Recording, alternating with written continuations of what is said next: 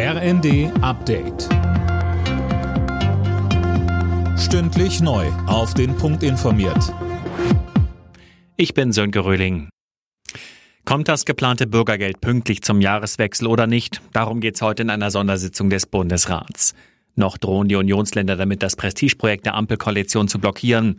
Bayerns Ministerpräsident Söder machte vorab im ersten aber deutlich, dass das kein endgültiges Nein ist. Jeder Vermittlungsverfahren bietet Chancen. Diese Chancen sollte man nutzen. Wir sind auf jeden Fall konstruktiv. Wir sind dafür, Regelsätze zu erhöhen. Aber es muss klar sein, wer arbeitet, muss mehr haben, als der nicht arbeitet. Und es muss auch klar sein, dass es auch Sanktionsmöglichkeiten geben muss für jemanden, der arbeiten kann, aber nicht arbeiten will.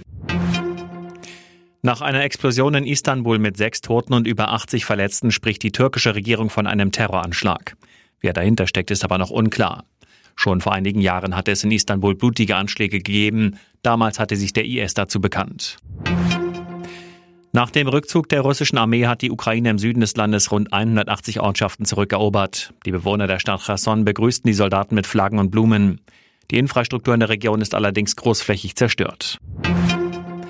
Am letzten Spieltag vor der Winter- und WM-Pause hat Freiburg Union Berlin deutlich mit 4 zu 1 geschlagen und damit den zweiten Tabellenplatz von den Berlinern übernommen. Union rutscht auf Platz 5 ab. Das Nachmittagsspiel zwischen Mainz und Frankfurt endete zuvor 1 zu 1.